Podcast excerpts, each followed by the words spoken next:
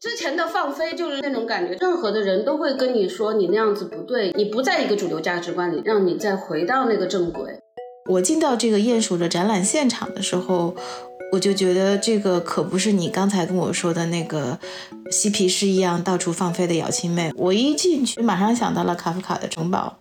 每个国家都有这种建墙的这种行为，比如说一六年的时候，墨西哥之间建墙，意大利是。去年右翼政府上台，所以这些事情从生活上来说，都在表现出一种各自为战的状态。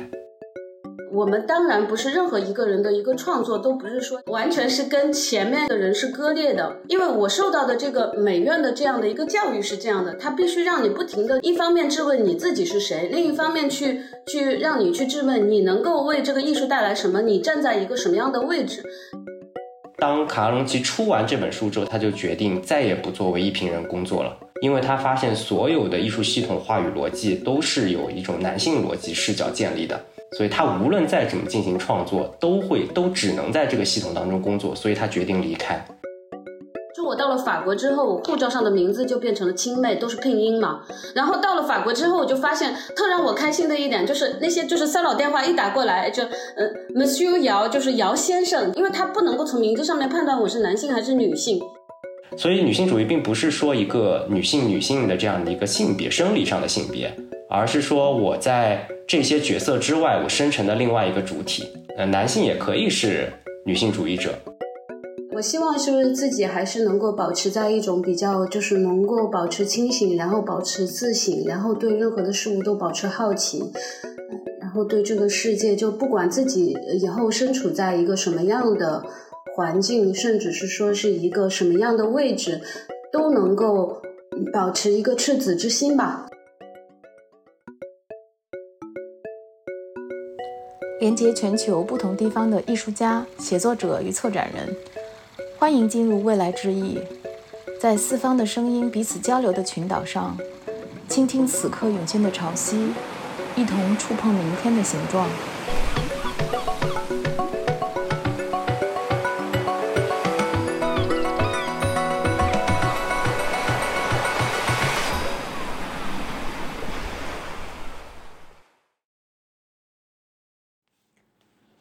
各位好，我是艺术新闻中文版的主编，也是未来之翼的主持人叶莹。今天来参加这期播客录制的是常驻巴黎的艺术家姚青妹，以及常驻米兰的策展人、写作者应帅。姚青妹为什么离开之前的专业，在法国开始从头学习艺术？在中国被父母取名为姚青妹，与在法国被称为姚先生，她在中法之间经历了怎样的文化反转？起初没想到过以女性或者华人自我定义的艺术家为什么会认为女性意识的觉醒是重要的？他又是怎样在与女性的合作中从无意识到有意识确认自己的身份？策展人应帅作为一个男性，为什么会被意大利女性主义者卡拉隆奇所吸引，进而展开和卡拉隆奇有关的女性主义阅读项目？男性也可以成为女性主义者。非二元化的女性主义视角能打开怎样的共情和换位思考？脱离了正轨、放飞了个性的姚青妹，怎样在艺术中找到了自己宁可下地狱也要创造的世界？在不同的国家和文化中寻找身处之地的应帅，会怎样发掘和探索非线性时间观的未来？你自己是谁？你站在一个什么样的位置？这不仅仅是姚青妹在成为艺术家的过程中不断被追问的问题，也是我们每一个人都无法在现实中回避的问题。在这期节目的尾声，我也请两位回答了读者行的提问：怎样从一个行外人进入到艺术行业？如果希望更多了解姚青妹的创作，可以查看由艺术新闻中文版出版、Chanel 特别支持的《因她之名：华人女性艺术特刊》。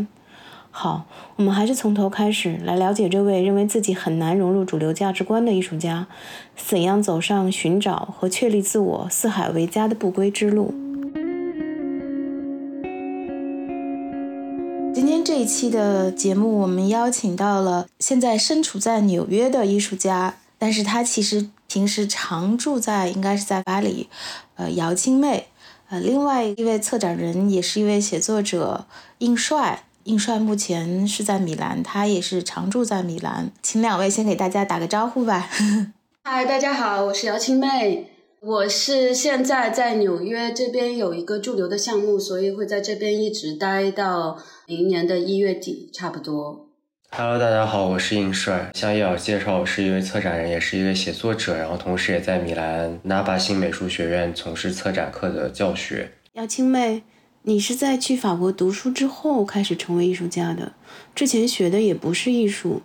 你能给我们说一说决定在法国学艺术的经历吗？因为我大学其实都是在呃国内读的嘛，就是我出国的时候，其实已经在国内读完了一个本科的一个大学。当时其实觉得就是自己还是那种格格不入的那种状态吧，就没有办法融入到这个社会。也尝试过工作，然后当时因为我学的那个是市场营销嘛，呃，当时就是整个感觉自己毕业之后就比较茫然吧。后来就想说自己已经在国内待了这么久，因为我大三的时候，因为一次机缘巧合，就想到去学法语，就通过语言作为这个切口，逐渐的就接触到了一些法国文化、法国电影。就是这段期间，当然就是因为语言的作为一个切入点，然后逐渐就是打开了一个触角的那种感觉，接触这个外部世界的这个外部一个文化的一个可能性。所以在那个时候，其实就是说想说出去看一下。嗯，没有看过的东西，最后去学艺术也是去了法国之后，也是偶然的机会，然后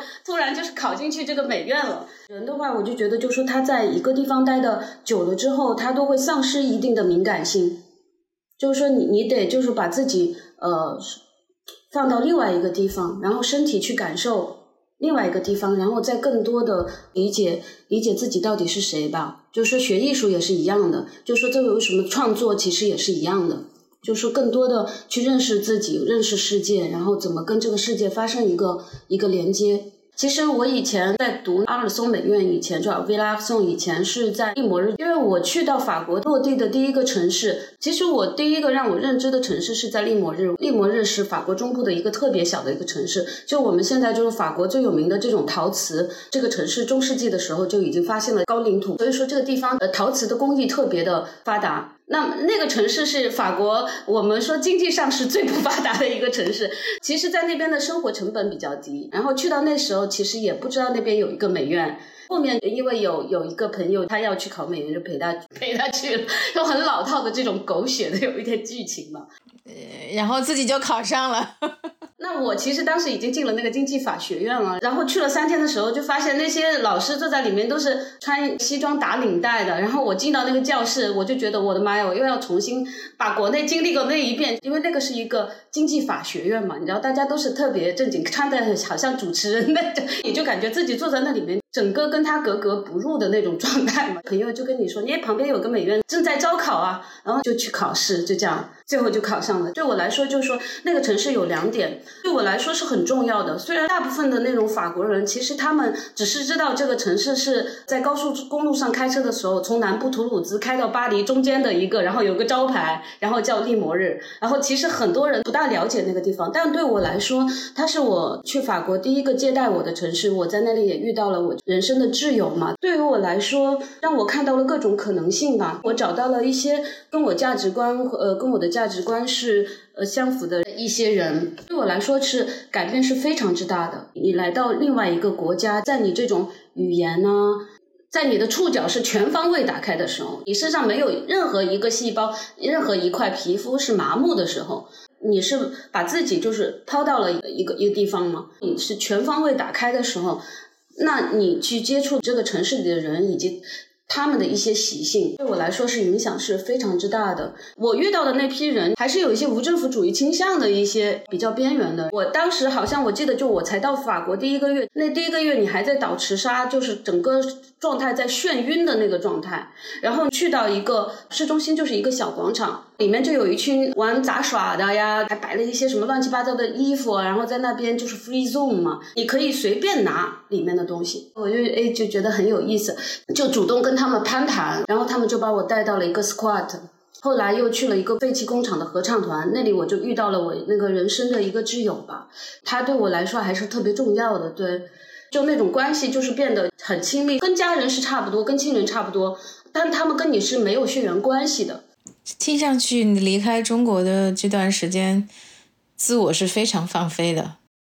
之前一直都是很放飞，之前的放飞，你是在一个主流价值观里面，然后任何的人都会跟你说你那样子不对，你不在一个主流价值观里，让你再回到那个正轨，那种感觉其实不是一个很舒适的一个状态。我在去法国之前，其实有到像云南，当时就已经有一些人，就是说他们尝试有一些不同。的一些生活方式了，而且我本身是很喜欢旅行，我是对任何事物都特别有新鲜感，但当时是没有找到这个途径。你在今年回国的时候，有一个在西安美术馆的作品的项目，就是这个鼹鼠。我进到这个鼹鼠的展览现场的时候，我就觉得这个可不是你刚才跟我说的那个嬉皮士一样到处放飞的姚青妹，我觉得是个非常沉重的。我们所感受到的呃现场的那个气氛，我一进去我就觉得特别像城堡，我就马上想到了卡夫卡的城堡，就是在里头非常压抑，所有的这一切就是让我感觉到这个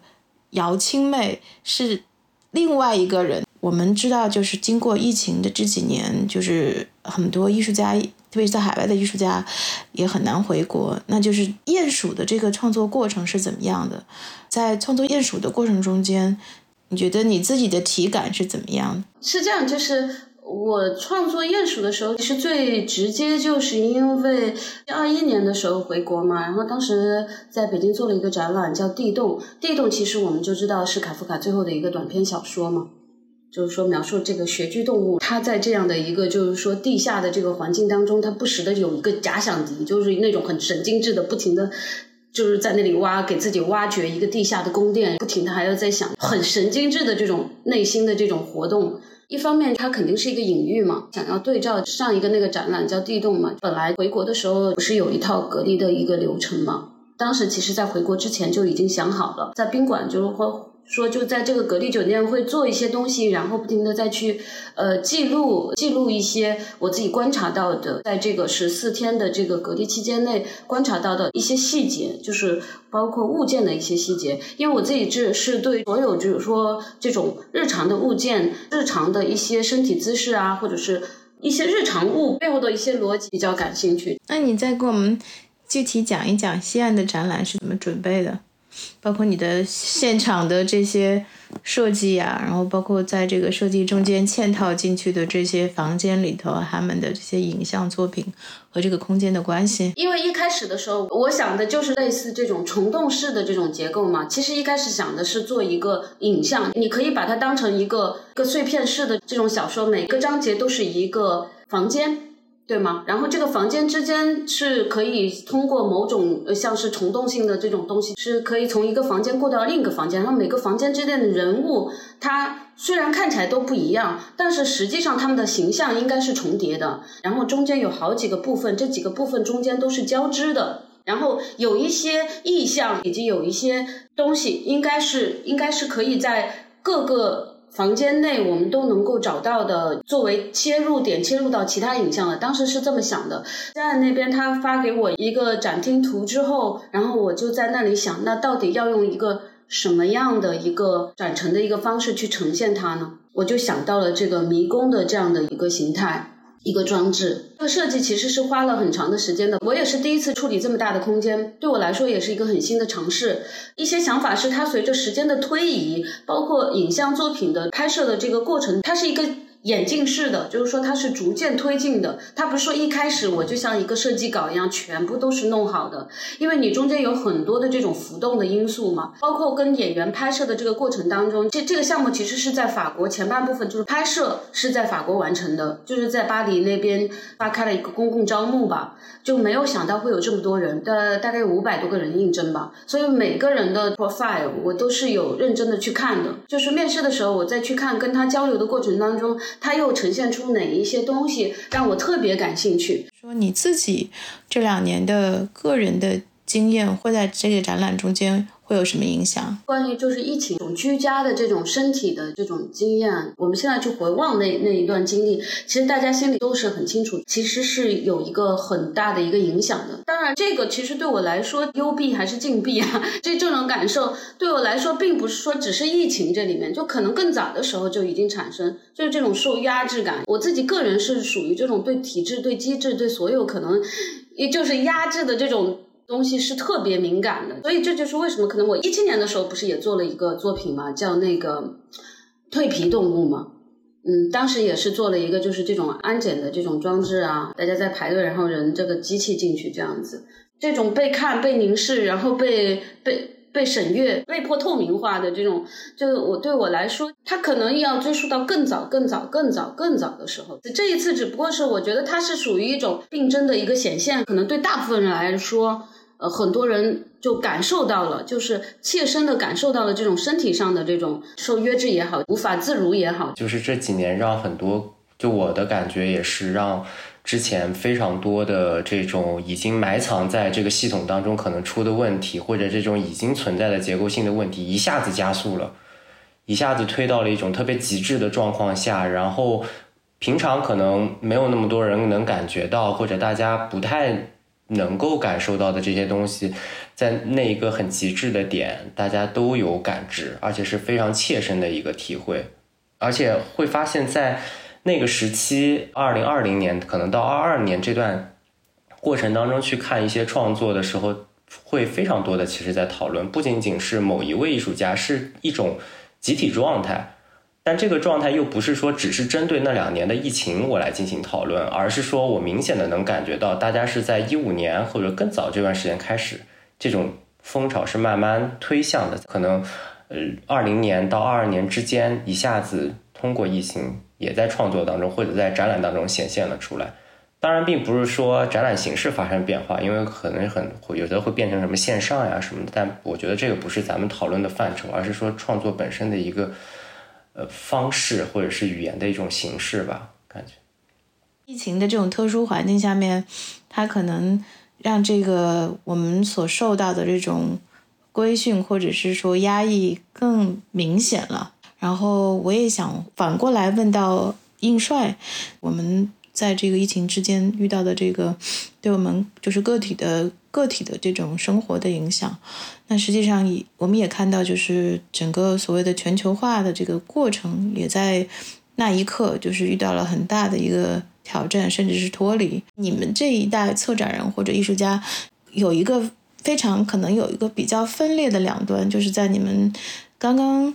比如说步入到欧洲的时候，是一个非常相对来说比较乐观的一个。呃，全球化的尾声，你们开始了自己的这个学习也好，或者是自己的在欧洲的职业发展也好。但是，当你们进入到这个职业生涯的时候，遇到的问题是说，呃，目前不管是国家和国家之间的关系，它和以前不一样了。还有一个，甚至欧洲的，不管是在意大利还是在法国，国家和社会背景也和十年前非常不一样了。在这样的情况下面。嗯，他会对你们自己个人的发展，或者是你们在当地和当地的这个社会环境之间的关系，会有是什么样的影响？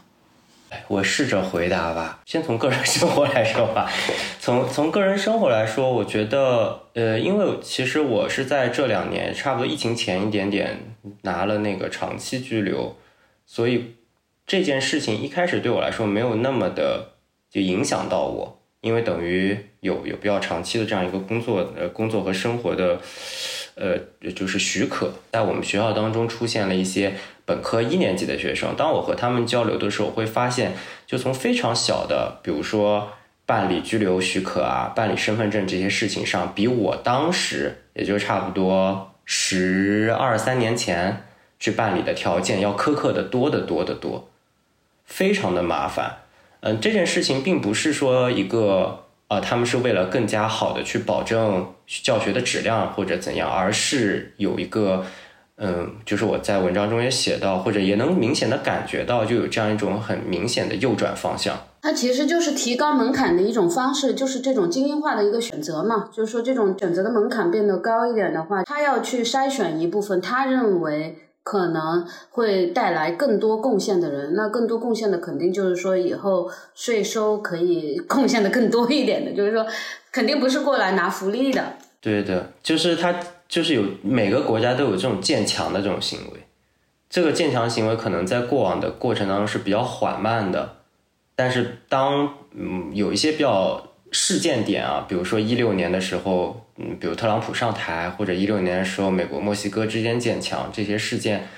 嗯，它它有一些标志，但并不代表这件事情是一六年开始的。法国也是，意大利是去年右翼政府上台，所以这些事情从生活上来说，都在表现出一种各自为战的状态，拒绝了全球的这样的一个看似开放的一个状态。这个是我觉得从生活上或者从大背景上来说吧，从创作和呃展览的策展经验，或者是更加能与我们更加关系更近的艺术系统来说，我觉得也没有很乐观。因为我前两天还看到 Claire Bishop 发的一篇文章，讲到波兰华沙的他的一些感受经历，就最恐怖的一件事情是右翼的这样的一个。话语跟选择，选择一种左翼的工作方式来进行支持右翼的话语，觉得无论是就是生活跟创作开始受有有这样明显的感受吧。你刚才说的是用左翼的方法来对去实行右翼的一个措施或者是选择吧。他就是披着羊皮的狼，你就可以这么理解，通俗易懂。对，就是有很多看似我很左翼的工作，看似我很批判性的工作，但其实这些工作或者是有一些虚伪的成分在里面，或者是当运用被运用到展览当中进行选择的时候，他想指向的可能是另外一件事情。大环境变化这么大，我们个体又应该怎么发展？我想回来再问问姚青妹，从你自己的经历来看的话，嗯，你在法国开始做艺术家。最初又会怎么找到自己创作上的位置？嗯，找到那个属于自己的坐标呢？其实我的那条线还是从表演这个 performance 下来。作为行为表演的话，它当然中间有很多跟人的身体，然后跟一些社会问题啊，然后跟政治性的问题，可能反应会比较敏感一点。因为我们受的那个教育，其实就是说。你一定要作为一个艺术家，应该清楚的知道你是站在艺术的哪一个点上面去做这个事情的。不，我不是一个孤立的一个艺术家，我前面有什么人他做了什么，以及我后面往后做什么，然后你是在一个什么样的一个位置，以及你做的这件事情，因为我自己是受就是阿方盖尔的那些及法国的激浪运动那一片影响比较大。开始是用自己的身体作为媒介去表演，后来的话对别人的这种充满机能的这种身体比较感兴趣，然后再通过记录这个行为，再过渡到影像的这个媒介。现在其实使用更多这个影像的一个媒介，对于我来说，我们当然不是任何一个人的一个创作都不是说。完全是跟前面以及前面的人是割裂的，因为我受到的这个美院的这样的一个教育是这样的，它必须让你不停的，一方面质问你自己是谁，另一方面去去让你去质问你能够为这个艺术带来什么，你站在一个什么样的位置，这个位置是你前面有哪些人已经做过这些，它它不是说是一个纯粹的我自己想做什么，我有自己的一条线，为什么要这么到现在？你刚刚讲到了在艺术本身的线索上怎么来寻找自己的位置。你在欧洲和中国两边跑，不同的地方对你的身份认知有什么差异吗？其实问题关键就是在于这种身份的这种讨论是在后期的时候，就是你不得不面对的。因为为什么？因为我做的是行为，然后我做行为的时候，因为我会很具体的切入到一个事件。我去搞创作的时候，比方说我在呃进入美院的时候。我从来没有想过，我是一个呃中国的 艺术家，或者我是一个女性艺术家。对于我自己来说，我自己的内心，我就是一个艺术家，就是 artist。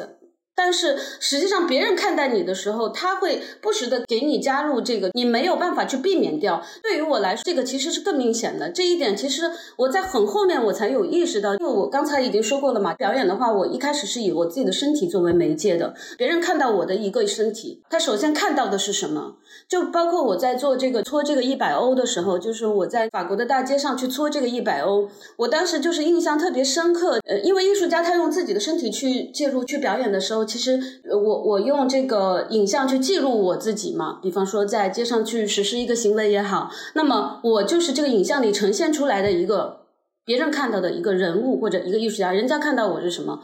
呃，就比方说我在法国的时候，那这件作品就是雕塑一百欧，就是我不停的用手去揉搓这个一百欧，直至我把这个上面的纯棉材质给搓下来嘛。然后就完成一个雕塑，然后在最后又拿这张成为雕塑的钱去这个拍卖这个作品，我就呈现了有三个影像，这三个影像就是在法国的这个大街上面，就是找了一些特定的地点，然后每个地点它都是不一样的，有一个是奢侈品的一条街嘛。然后就在上面去搓，然后再到了一个治安敏感区，然后那边有很多的这种移民啊，它的这个街道的这个环境以及街道街道面貌也是不一样的。还有一个地方就是在这个香舍丽舍大街上面去搓，然后这个时候就自动的就形成了一个舞台，就造成了这个游客的围观。这前面在完成雕塑的这三个影像在呈现出来的时候。发现特别有意思的一点，这件作品其实在法国去展览的时候，包括在街上去做这个行为的时候，呃，我记得就当时有一个观众跟我说，呃，哇，这是一个中国的女性，对吗？呃，或者是艺术家，这个作品又到温州的这个号，当时呃也是有一个群展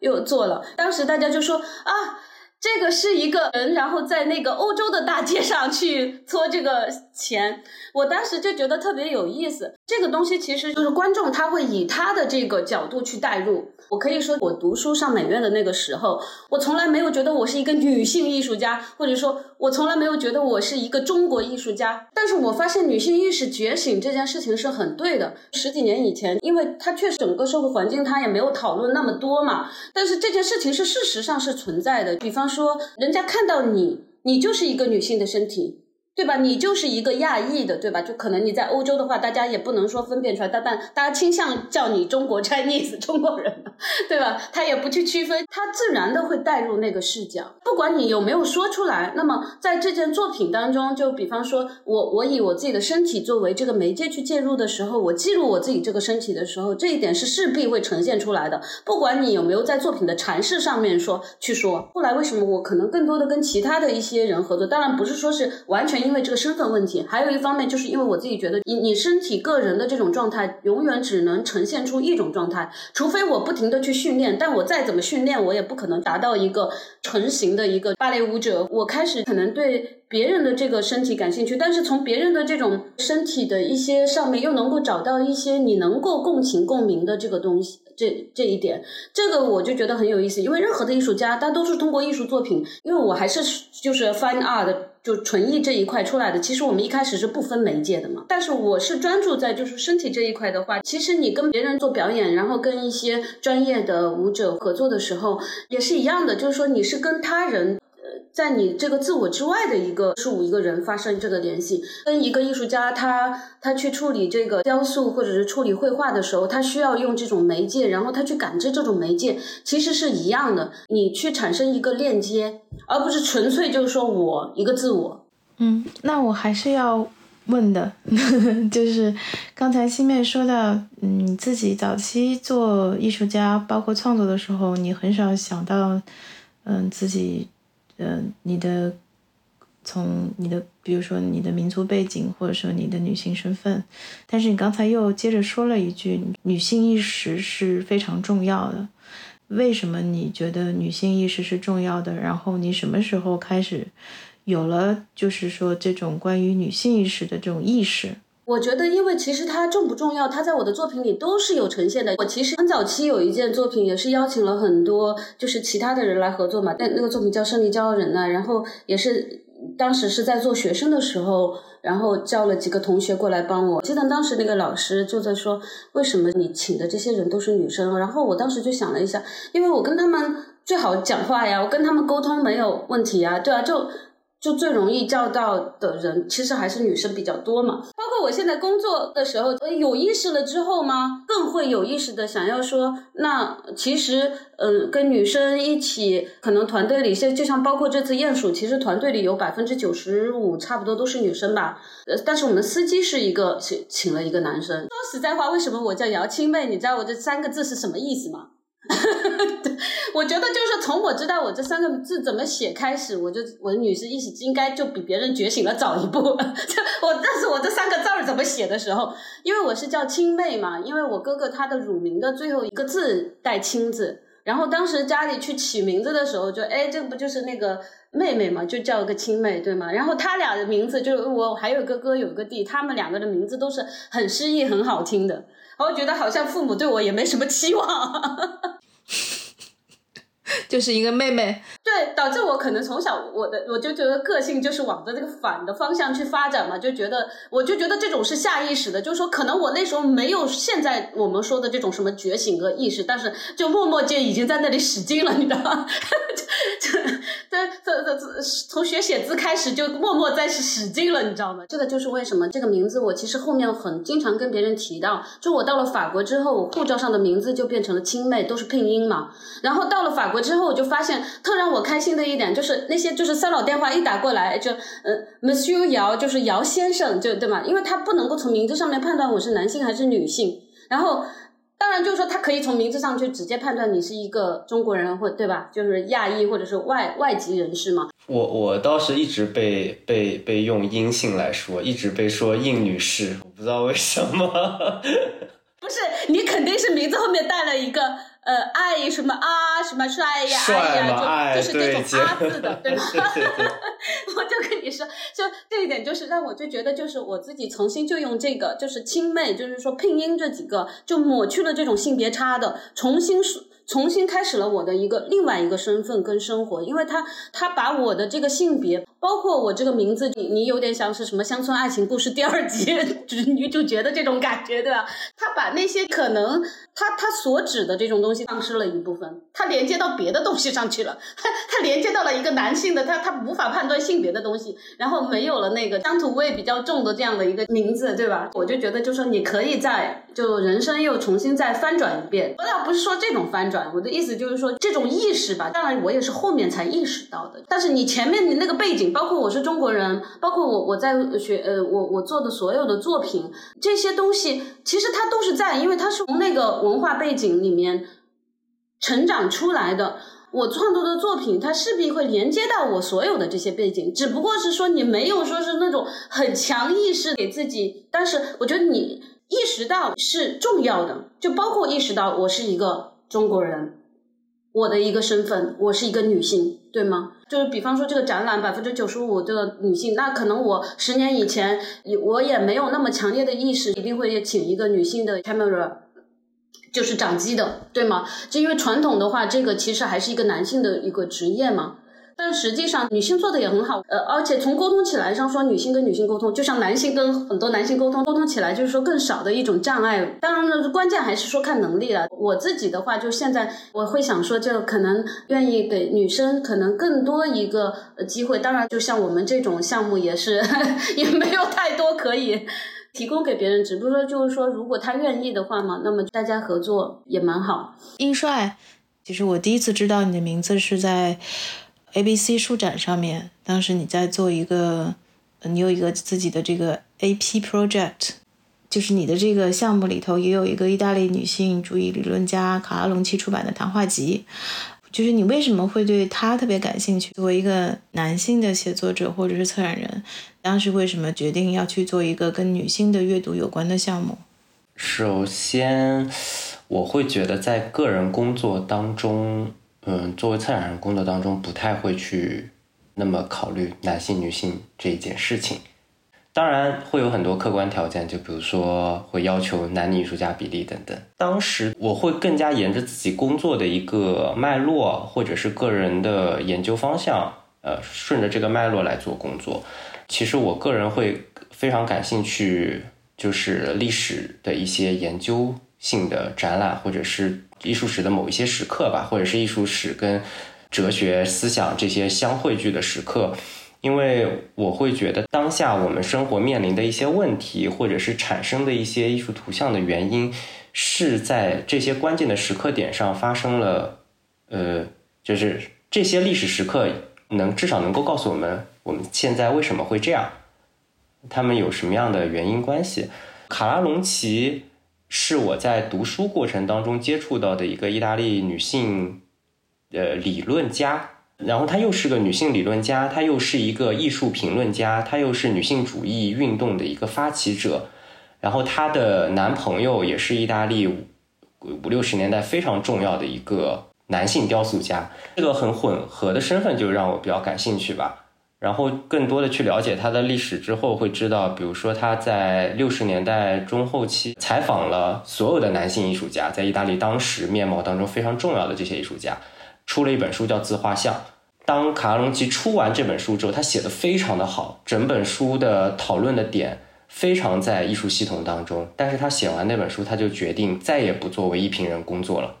因为他发现所有的艺术系统话语逻辑都是有一种男性逻辑视角建立的，所以他无论再怎么进行创作，都会都只能在这个系统当中工作，所以他决定离开。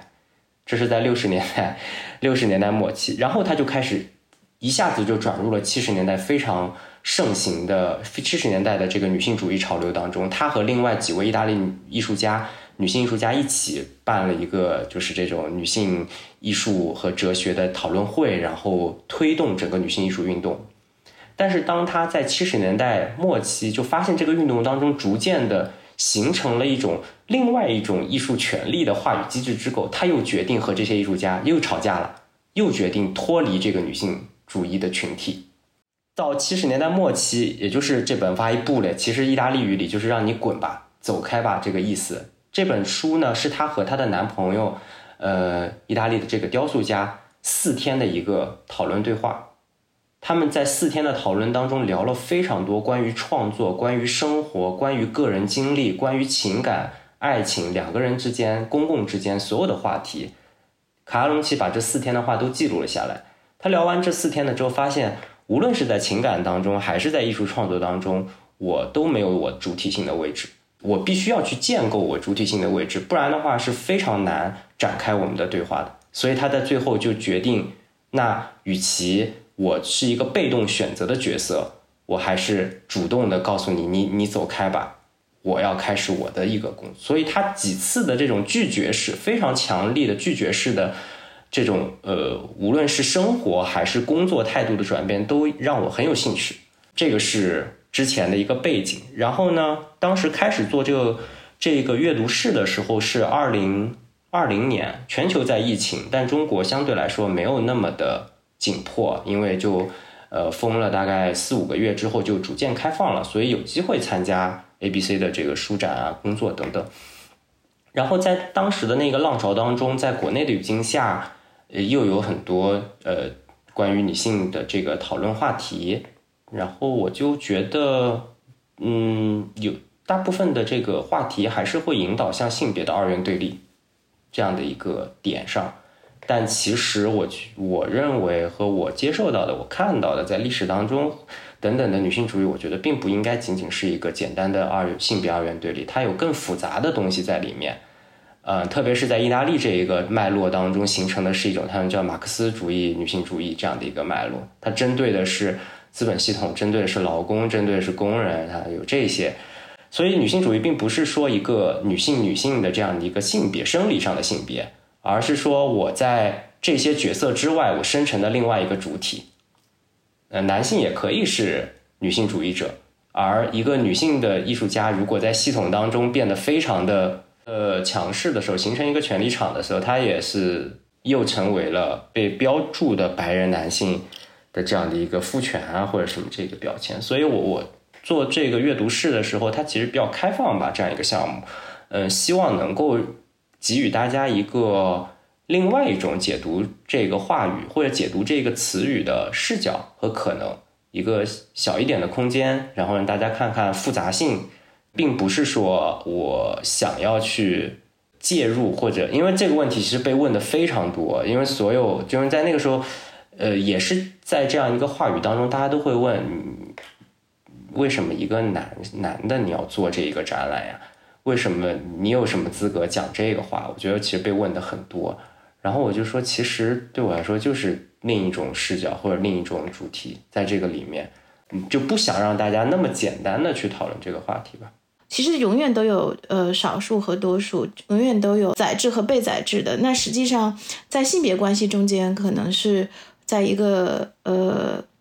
男性强势的社会中间，那个被动的一方是女性，那可能是在一个权力关系中间，那个能说话的人和不说不能说话的人，他其实是关系是一样的。我说，如果你理解了这一层关系的话，你就会很快的能进入到所谓的我们正在讨论的女性主义，而不仅仅是说关于性别上的一个二元分立对立。再换一句话说，就是我们也回到我们其实从开始的这个讨论中间提到的关于，呃，华人就是华人的这个身份，在整个移民群体中间，他的处境，实际上他的这个命运和他的选择，也是一个非常被动的角色，甚至在某种意义上，他是一个阴性的角色。然后很多时候，他也是被这个新的规定所规训。那是属于少数族裔，对他也是少数族裔，他是处于被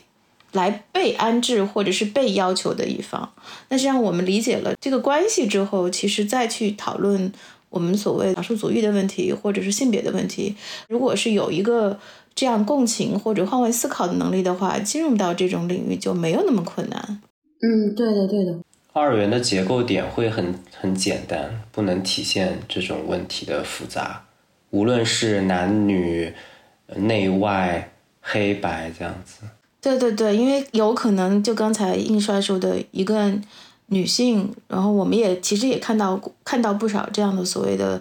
呃，成功了，主流社会认定了成功了的女性，可能她最后尽管是她是一个有女性的性别身份，但是她的行为模式和她的思维方式其实是非常男权的。这个我们其实见到也非常非常多。前面讲了那么多，然后回到我们最终梳理出来的这些线索的时候，其实在这一刻我们所面对这些跟。身份性别有关的问题的时候，就不会是简单的站队。你们两个人其实都在欧洲生活的时间不短，差不多都快上十年了，嗯。然后对你们来说，你们的这个归属感在哪里？你们觉得你们的家在哪里？这个确实是需要想一下的，因为它是一个，也是一个过程当中的，它不是一个结论。就比方说，就我现在是呃四十岁嘛。然后我在零七年去的法国，二零二三年已经十六年，对吗？但是这实际上我从一六年之后回国的次数也是比较多，但我在国内其实是没有一个。我觉得欧洲人这边他分的倒是比较清楚，就说一个是父母的家，一个是你的家，对吗？你的家在哪里？就对于我来说，其实呃，他一直都是一个在别处的这样的一个状态吧。现在我是在那个欧洲这边有一个工作室嘛，我就还是一种很模糊的一个状态，就很难说。与其说家在哪里，还是说你就说挂念的那个人在哪，然后你能够找到自己这个空间的地方在哪里，可能很难。对，因为现在甚至我在就是近几年在巴黎待的时间也不长，基本上都是在几个城市之间，就是可能在国内待半年，然后这一次不是又在纽约又要待半年，然后其实近两年我在巴黎待的时间也没有很多。心理上，你的归属感在哪里呢？就是我我自己有一种感觉，归属感的话，不知道在哪里。因为呃我其实是成年之后才出去的法国嘛。其实我去法国的时候，二二三岁差不多。之前在国内的时候，也就是说一种文化的这种归属感，你肯定是到了国外之后，你才能够。更加清晰的认识到的，但实际上呢，从精神价值或者是一些价值观，就是说找到的一些志同道合的人呢，就像我能够被接纳的这个程度，呃来说，其实是在法国这边可能感觉到更多的被接纳。你在这边能够找到更多精神上面价值感一致的人。我的话，大和大部分的可能在。呃，成年之后出国的就很多都一样吧，就希望还是能够两两头都跑，就这样你能够随时保持一种一种清醒和一种刺激嘛。自己就是自己的家，这个其实已经总结的挺好的了，我觉得，因为其实就是，嗯，它这个定义可以有好几层说法嘛。如果你是觉得在哪儿生活比较舒服的话，那是一种说法，比如说可能觉得意大利。或者欧洲生活相对来说，嗯，喜欢这种环境，那是一种说法。那从工作来说，我觉得其实在哪儿没有太大的差异。当然会有这样那样的问题吧，但是对自己而言，这些问题，嗯，在哪个地方都会碰到，所以不存在说，嗯嗯，一定要固定在某一个空间当中。自己就是家，自己就是那一个主体。我还想就是插播一个小小的问题，嗯，因为今天今天因为跟青妹聊起来，就是你最开始呃学的是市场营销，然后无意中学学法语，然后最后到法国去开始学艺术。因为我最近呃收到了一个我们听众的来信，他三十来岁了，做的这个行业呢，嗯，跟艺术没有太大关系，但是他也一直就是这个做艺术相关的事情有点念念不忘。他在问我，他说我这种情况，我怎么能够就是迈出第一步去做跟艺术有关的事情，或者是进入到艺术行业？那你们因为都是在这个行业里工作了也蛮长时间的了。然后你们的第一步是怎么迈出去的？如果是有这么一个朋友的话，你们会对他有一些什么样的建议？他这一，那你人总是要走的嘛？你的第一步是从哪儿迈出去的？就是我在想说，你如果要想，就是说，好像是把它想象成一个，就是说，你你的这个边界是很很清晰的，你就想着好像哪一只脚就进去了艺术，哪一只脚不算进去艺术，我就觉得这个是很难的。我我不知道他说的这一步是一个什么一步。对我来说，我我在想说，我的话肯定就是读了美院嘛，对吧？然后就我想考美院这件事情，算是吧。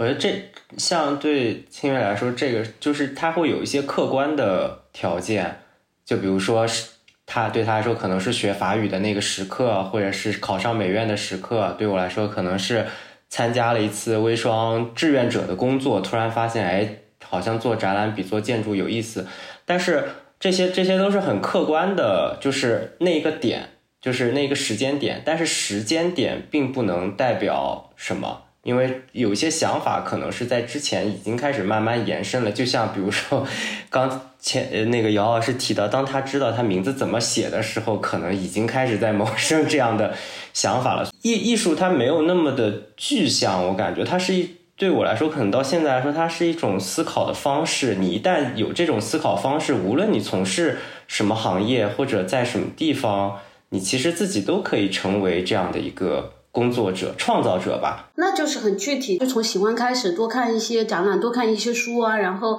再看看有没有什么，就像应帅说的，你可以去做一些志愿者。就当然就是说，你先去了解一下这个行业内部，对吧？多收听，多收听我们节目。对，这就已经说说他收听你的节目，就说明他已经就是说开默默的开始迈出了第一步。OK，呃，我们因为这个节目通常都有一个最后的。问题的设置，这个播客叫未来之翼。我通常都会问到，呃，我们来的这些参与者，你对未来有些什么样的期待？这个期待也可能是从个人的角度，也可能是从环境的角度。呃，另外一个是，就是你觉得在我们呃生存的环境中间，是什么在塑造未来？嗯，慢慢试着说吧。就是其实我觉得它没有一个那么线性的。一个未来，就是它一定是要在前方的，它一定是要在我们所见的没有到来的这样的一个时刻。未来可能是在我们身后的，我觉得可能有很多东西历史当中已经出现过。我的感受就是，其实不用太去迷信这种现代主义建构的线性叙事。未来它不一定在前方，它可能在其他的地方，它可能是一种多线的方式，有一种多样的。面貌和样子，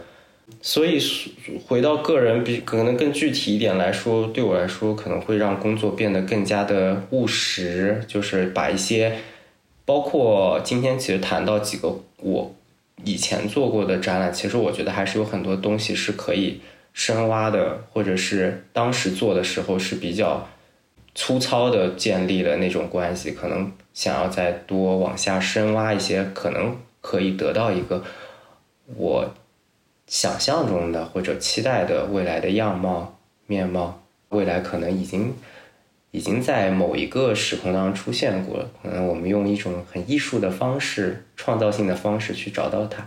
对未来，我希望是不是自己还是能够保持在一种比较，就是能够保持清醒，然后保持自省，然后对任何的事物都保持好奇，然后对这个世界，就不管自己以后身处在一个什么样的。环境，甚至是说是一个什么样的位置，都能够保持一个赤子之心吧。像现在这样就挺好，就就不要迷失自己。对，然后对这个世界的话，就确实是希望这个世界可以更好一点。但如果它没有更好，嗯，我相信我我也可以继续，因为我是艺术家嘛。嗯，我觉得地狱也能也可以，我可以在这个地狱里发疯的创作。不怕下地狱，就怕都是天堂，太可怕了。因为我们现在生活的这个世界，你经常会有一种无力感，很难会有一种感觉，觉得自己能够真的做一些什么，就是能够有效的去做一些什么。作为一个艺术家的话，对我来说，我觉得可能呃，就唯一能够做的就是说继续创作，可能也就只能这样。对，嗯，从开始讲到你为什么，就是包括你的名字的意识啊，然后包括你为什么。不愿意在中国继续去沿着你那个市场营销的 方向去发展，然后包括你说你刚到法国的时候，你跟你的朋友们的这种汇聚，其实，哦，我好像能感觉到，其实你你对这个社会环境，包括大的环境，其实是你是悲观的，应该是你完全知道这个。边界和这个压迫在哪里？就在你的很多作品中间，我们完全可以体会到。但是好像你的你的个性好像又是拔着头发往上飞，在纽约驻留的时候去跳舞啊、学语言呐、交朋友啊，都把自己能打开多大就打开多大的，那么去把自己投入进去的那么一个状态，和你自己对社会的那种敏感度，完全是在一个呃。相反的方向，嗯，因为很多人在这种压抑中间，可能他就要么就很 cynical，就是很愤世嫉俗，要么可能就萎缩了。但你，我反而是在你身上看到了特别极度的那种张扬。我觉得我们就是做不到嘛。我自己就是很羡慕一种人，我很欣赏、很钦佩这些人，他可以抛弃弃掉就是物质上的这种舒适，然后去。去选择一个更难的一个人生，或者是说有有一群人，他们可以为了践行一些他们心中理想的一些世界嘛。嗯，从于我自己的角度，我就想说，未来我也不知道我会变成怎么样。那么现在继续，可能以后碰到的一些人、一些事情。它都会改变你未来的一些轨迹吧。我就希望自己能够先决定对自己有一个期许嘛，就自己不至于 不至于以后未来可能有迷失掉啊，或者是好呃，我们其实也聊了还蛮长时间的，然后也很谢谢，就是现在在纽约的早晨，然后在米兰的下午和上海的夜晚，嗯，跟你们。在一起的这这个谈话，我觉得我们的谈话很多时候也是丢出了很多线头。可能未来，我希望还有时间，或者是说还有机会跟大家就一些话题聊得更清楚，或者是更透彻。嗯，希望以后还能够跟你们有这样的谈话。也许我们能够在呃线下能够再见面。然后我们的这一期的这个讨论就呃到这里，我们先告一段落。谢谢，再见。谢谢，再见。再见。青妹，再见，英帅。